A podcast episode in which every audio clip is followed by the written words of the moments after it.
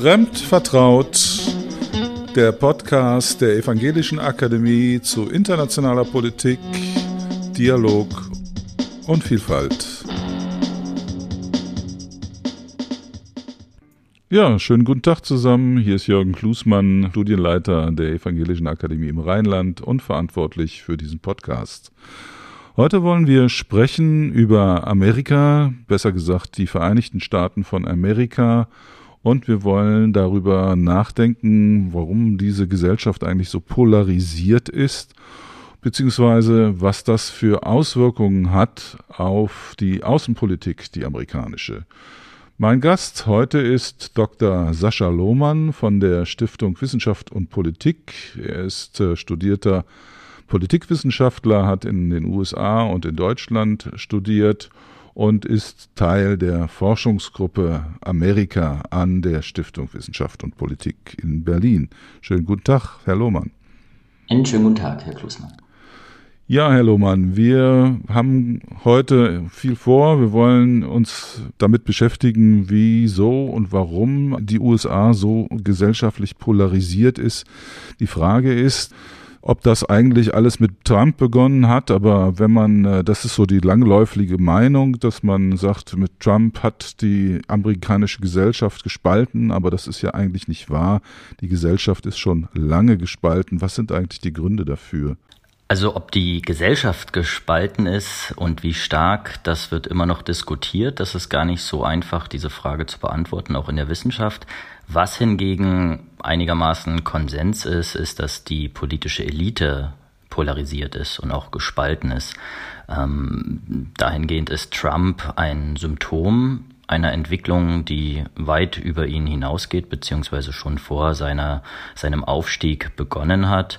Er hat diese Entwicklung genutzt, er hat politisches Kapital daraus geschlagen und er ist in dem Sinne auch nicht wahrscheinlich der letzte Repräsentant äh, dieser Strömung des US-amerikanischen Populismus, die ja jetzt unter dem Begriff des Trumpismus diskutiert wird, sozusagen als jüngste Spielart dieser populistischen Strömung. Ähm, von daher werden wahrscheinlich auch nach ihm Vertreterinnen und Vertreter dieser Bewegung für einiges Aufsehen sorgen in den Vereinigten Staaten. Sie haben mich äh, richtigerweise korrigiert. Die Gesellschaft, ich gesagt, ist polarisiert und gespalten. Ich wollte eigentlich auch mehr darauf abzielen, dass eben gerade die Republikaner ziemliche Radikalisierung durchgemacht haben. Das hat auch nicht mit Trump begonnen. Das kann man eigentlich auch schon in, bei den Präsidenten republikanischer Herkunft vorher beobachten. Aber was ist da denn der eigentliche Grund für diese Radikalisierung? Also die Republikanische Partei hat seit den 60er Jahren sich radikalisiert dahingehend, dass sie bestimmte gesellschaftliche Entwicklungen, die mit sozialem Wandel oder auch technologischem Fortschritt zu tun haben, in dem Sinne als etwas Bedrohendes äh, angesehen. Die Demokraten haben sich von einem Nachkriegskonsens, der so bis in die 50er, Anfang der 60er Jahre bestand, verabschiedet. Dieser Konsens hat dazu äh, in dem Sinne geführt. Manche nennen es Apartheidsregime, andere nennen es Rassentrennung, andere nennen es ähm, eine zutiefst ungleiche Gesellschaft, die bis dahin bestanden hat. Die meisten gesellschaftlichen Minderheiten, auch Frauen, äh, andere Einwanderungsgesellschaftsschichten äh, wurden von politischen Entscheidungen weitgehend ausgenommen. Diesen Konsens hat dann die Demokratische Partei dahingehend aufgebrochen, dass sie sich der Bürgerrechtsbewegung angeschlossen hat, beziehungsweise empfänglich wurde für diese Forderung einer gerechteren, egalitäreren Gesellschaft und die Republikanische Partei sozusagen dann langfristig das Sammelbecken derer wurden, die den Konsens, der bis in die 50er, 60er Jahre bestand, weiterhin aufrechterhalten wollten. Das hat dann eben zu so einer Neusortierung geführt, dass äh, liberale Wählerinnen und Wähler sich zunehmend in die Demokratische Partei einsortiert haben und eher konservativere eher in die Republikanische Partei. Vorher gab es da ziemlich große Schnittmengen. Das heißt, es gab nicht so sehr gesellschaftliche Trennlinien, die entlang dieser Parteiidentifikation verlaufen sind. Da gab es konservative Demokraten, die beispielsweise gegen Abtreibung oder mehr Minderheitenrechte waren. Ähm, das hat sich zunehmend alles sehr äh, stark geändert dahingehend, dass man jetzt mehr sich einsortiert. Konservativ ist automatisch eher republikanisch, progressiv, fortschrittlich ist eher automatisch demokratisch. Das gab es so vorher nicht. Und in dem Sinne kann man die Radikalisierung der Republikanischen Partei eigentlich so ein äh, Stück weit als Widerstand gegen diesen gesellschaftlichen Wandel hin zu mehr Gleichheit, zu mehr Mitbeteiligung, zu mehr Partizipation, vormals ausgeschlossener gesellschaftlicher Gruppierung verstehen. Daher kommt letzten Endes auch das, was wir jetzt gerade sehen, dass da versucht wird, eben bestimmte gesellschaftliche Entwicklungen als Bedrohung zu konstruieren, das politisch auszuschlachten, das, was ja auch Präsident Trump gemacht hat. Ähm, aber grundsätzlich eben, um nochmal auf Ihre Frage zurückzukommen, die Radikalisierung der Republikanischen Partei seit den 60er Jahren eben ausgehend von der Aufkündigung dieses äh, Nachkriegskonsenses, der ja auch meist idealisiert wird und als Folie genommen wird für die Entwicklung heute. Man kann eigentlich, um das so ein bisschen zusammenzufassen und zuzuspitzen, sagen, dass Polarisierung äh, ein bisschen der Preis des Fortschrittes ist. Jetzt ist das ja eine ziemliche Trendwende. Also die Republikanische Partei war ja die Partei oder ist ja die Partei Abraham Lincolns, der für die äh, Abschaffung der Sklaverei votiert hat.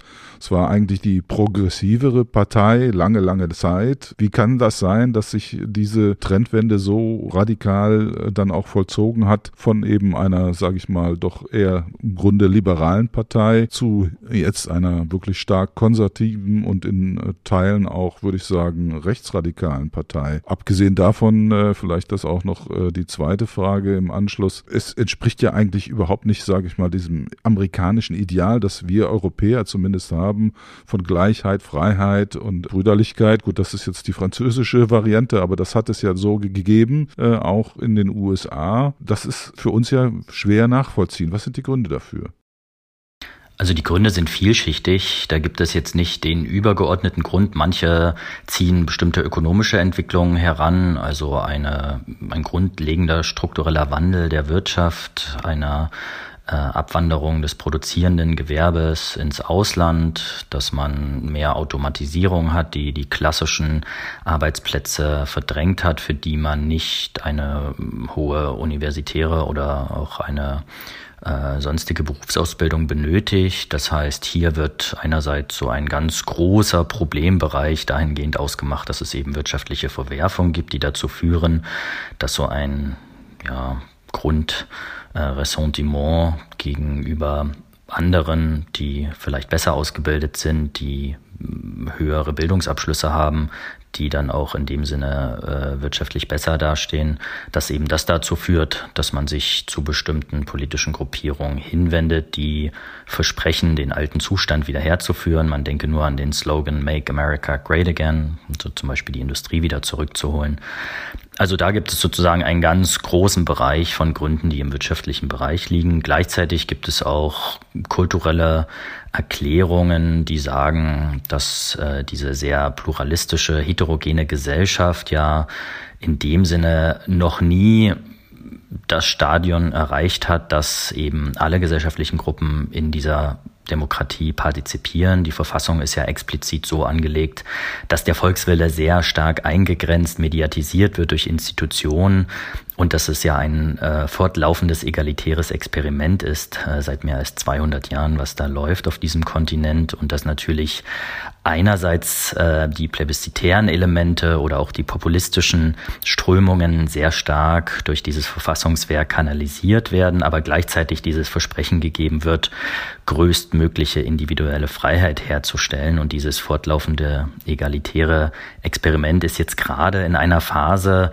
die sehr volatil, sehr instabil ist, weil es eben einerseits zu einer Einbeziehung sehr großer Bevölkerungsteilen in den politischen Prozess kommt, die auch immer mehr Rechte geltend machen, gerade diese sehr umfangreiche, diverse Koalition von Interessen, die von der Demokratischen Partei gerade wiedergespiegelt wird.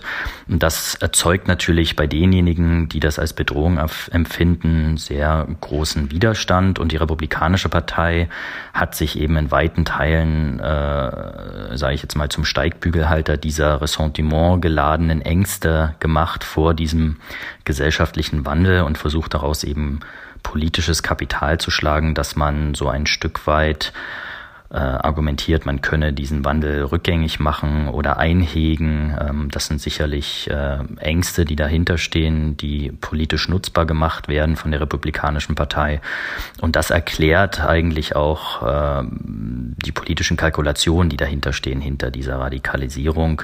Hinzu kommt ja, wie gesagt, die Verfassungswirklichkeit, die es eben auch teilweise ermöglicht, mit relativ geringen Mehrheiten in der Bevölkerung, aber auch dann in den Institutionen äh, einerseits gewählt zu werden, andererseits Politik zu machen.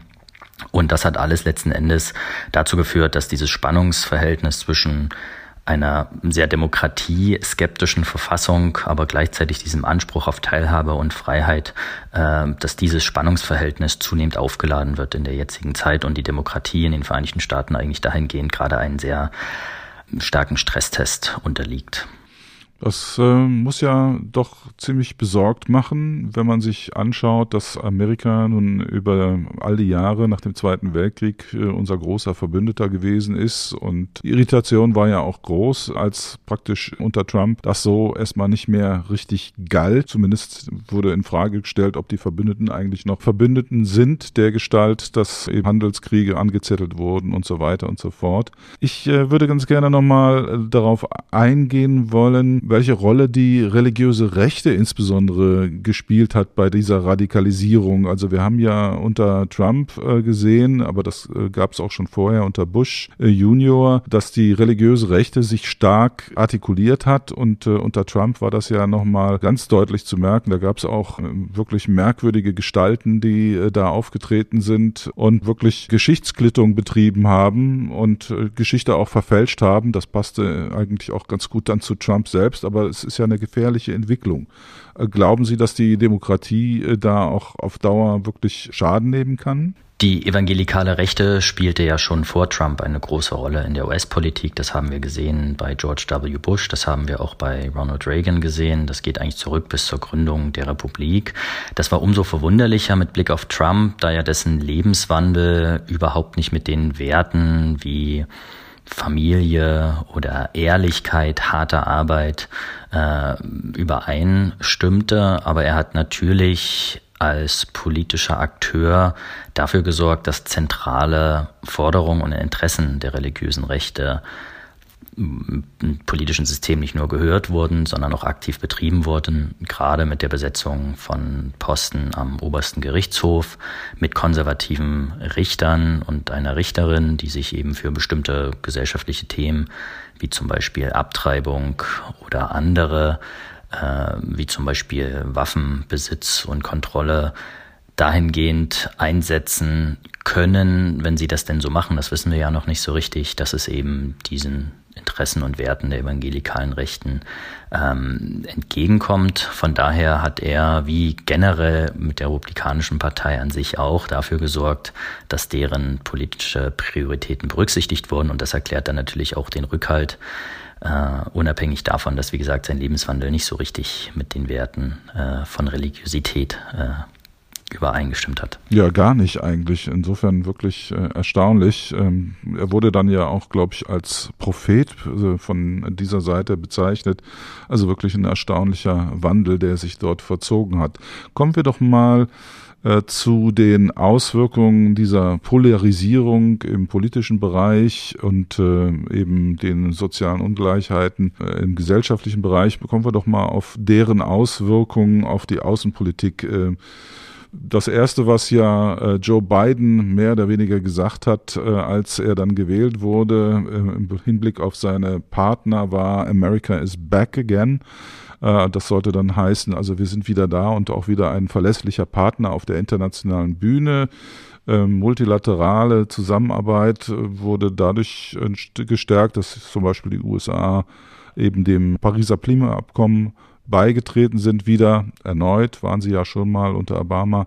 Aber was bedeutet das für den Rest? Also sonst kann man ja eigentlich bisher nach meinem Dafürhalten nicht viel erkennen, dass tatsächlich jetzt äh, eine neue Ära wieder angefangen hat, die beiden Ära, die sich versucht sozusagen wieder als der große Partner darzustellen. Siehe Afghanistan, Dort hatte er angekündigt, dass äh, nach Afghanistan äh, Amerika also nicht so schnell wieder in irgendwelche Interventionen äh, verwickelt werden will. Ist Amerika weiterhin ein wirklich verlässlicher Partner?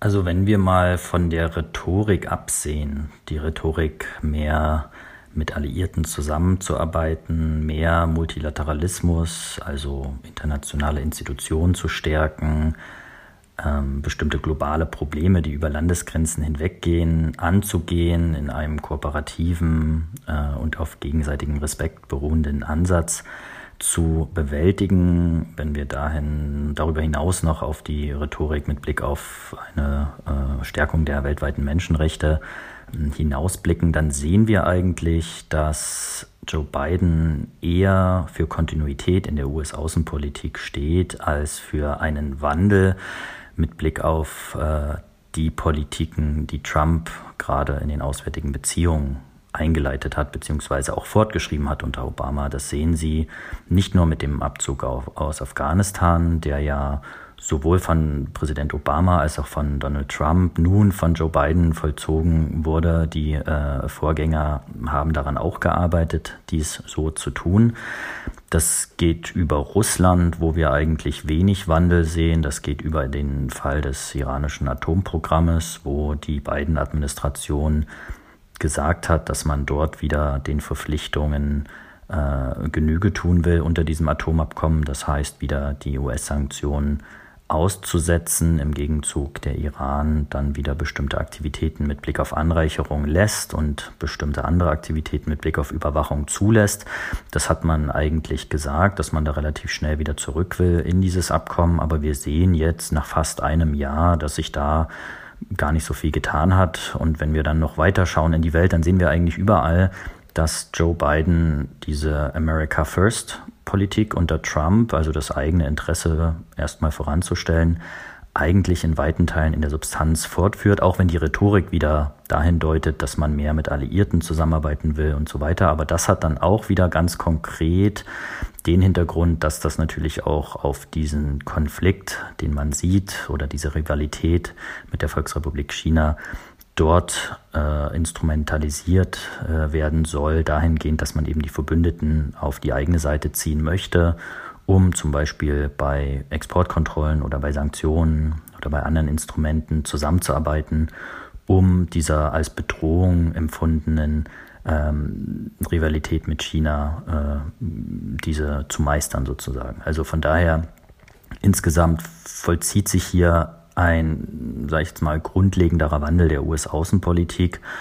Wir müssen so ein bisschen vorsichtig sein, immer die vergangenen 75 Jahre als den Normalfall zu sehen, dieser engen transatlantischen Beziehung, dieser internationalistischen Ausrichtung der US-Außenpolitik. Das sieht man ja hier immer in Deutschland oder auch in Europa als der Normalfall an, aber eigentlich ist es eher die Ausnahme gewesen, wenn wir uns das historisch anschauen, dass in den mehr als 230 Jahren der US-Außenpolitik eher es eine Vorliebe oder eine Grundpräferenz gab für eine eher zurückgezogene ähm, isolationistische US-Außenpolitik. Ja, das hat sich ja, glaube ich, erst äh, geändert mit dem Ersten Weltkrieg, als äh, dann die USA eingetreten sind in diesen Krieg und äh, dann auch wirklich eine weltpolitische Rolle gespielt haben. Aber lassen Sie mich noch mal kurz auf China eingehen, wenn Sie gestatten. Ja. Ähm, das würde ja, das bedeutet ja für die deutsche Außenpolitik äh, eine wirkliche Herausforderung, denn wir, also unter Angela Merkel zumindest war ja die China-Politik doch immer äh, um Ausgleich bemüht, auch ebenso im Falle Russlands. Also Merkel galt immer so ein bisschen als die äh, Mediatorin zwischen Ost und West. Ähm, das wird sich ja jetzt natürlich mit der Bundesregierung, der neuen Bundesregierung auch ohnehin wahrscheinlich ein bisschen ändern, aber auch im Hinblick auf äh, diese Herausforderung, dass äh, eben, äh, wie Sie sagten, die USA äh, versucht, ihre Verbündeten eben auf ihre Seite zu ziehen mit einer neuen China-Politik. Genau, das steht zu erwarten, wenn wir uns den Koalitionsvertrag angucken der Ampelparteien, Das ist aber auch schon mit Blick auf die europäische Position, wenn Sie sich angucken, was die Kommission gesagt hat über den Umgang mit China, da sprach man auch in bestimmten Bereichen von einem Rivalen, einem systemischen Rivalen. Das heißt, die Position der äh, geschäftsführenden Kanzlerin jetzt war eigentlich zunehmend unter Druck geraten, dass man um Ausgleich bemüht war, um Kooperation. Das ist eigentlich so richtig nur noch mit Blick auf die Vereinigten Staaten derzeit in, in der Klimapolitik zu sehen, dass man dort versucht, eben mit der Volksrepublik China zusammenzuarbeiten, weil man natürlich anerkennt, dass bei der Reduzierung von Treibhausgasen man letzten Endes nur erfolgreich sein kann, wenn man dort die chinesische Seite auch mit im Boot hat. Aber letzten Endes in allen anderen Politikbereichen sehen wir eine sehr konfrontative Politik äh, gegenüber China, die teilweise begründet, teilweise auch eher auf Bedrohungswahrnehmungen basiert, die äh, in dem Sinne vielleicht noch nicht so viel mit der Realität, zumindest zum jetzigen Zeitpunkt, zu tun haben. Aber grundsätzlich äh, ist der Druck auf Europa und auf die Verbündeten groß und in der Vergangenheit immer größer geworden, sich eindeutig zu positionieren, sich äh, dahingehend auf die US-Seite zu schlagen und gemeinsam eben zu verhindern, dass der Einfluss der kommunistischen Partei in der Welt äh, eingedämmt und zurückgedrängt wird. Hm. Ja gut, die kommunistische Bedrohung gibt es ja so in der Form nicht mehr. Wir haben ja jetzt äh, aktuell gerade eine ganz andere Bedrohungslage. Ähm, ich spiele an auf die, den ähm, Truppenaufmarsch an der ukrainischen Grenze äh, durch russische äh, Truppen. Wie reagiert denn äh, die USA eigentlich darauf? Da haben wir bisher ja nicht sehr viel gehört. Also man hat immer deutlich gemacht, dass man die Ukraine unterstützt. Das haben wir auch in den einschlägigen Haushalts- und Ausgabegesetzen gesehen, dass dort immer ein großer Anteil an Geldern auch zur Unterstützung der ukrainischen Verteidigungsfähigkeit vorgesehen war. Die Trump-Administration hat Lockerungen durchgesetzt, die noch unter Obama eingesetzt wurden mit Blick auf die Lieferung äh, von Waffensystemen. Ähm, hier haben wir eigentlich auch unter beiden äh, eine Kontinuität. Es gab ja auch den Besuch des ukrainischen Präsidenten in Washington, der zwar unter einem schlechten Stern stand, mit Blick auf diese Einigung zwischen den Vereinigten Staaten und Deutschland in Bezug auf äh, diese Ostsee-Pipeline Nord Stream 2, dass man gesagt hat, ähm, die Pipeline soll erstmal in Betrieb gehen und sofern der Kreml dann ein, eine Instrumentalisierung äh, der Energie Exporte vornimmt, dass man dann gemeinsam auch vorgeht, auch in Form von Sanktionen. Das war für die ukrainische Seite mm, relativ schockierend. Äh, da hatte man ja noch gehofft, dass man die Pipeline in irgendeiner Weise stoppen kann. Unter diesem schlechten Stern stand dann auch der Besuch des ukrainischen Präsidenten in Washington im Sommer diesen Jahres. Aber grundsätzlich hat sich hier an der amerikanischen Position relativ wenig geändert, dass man auf Seiten der Ukraine steht.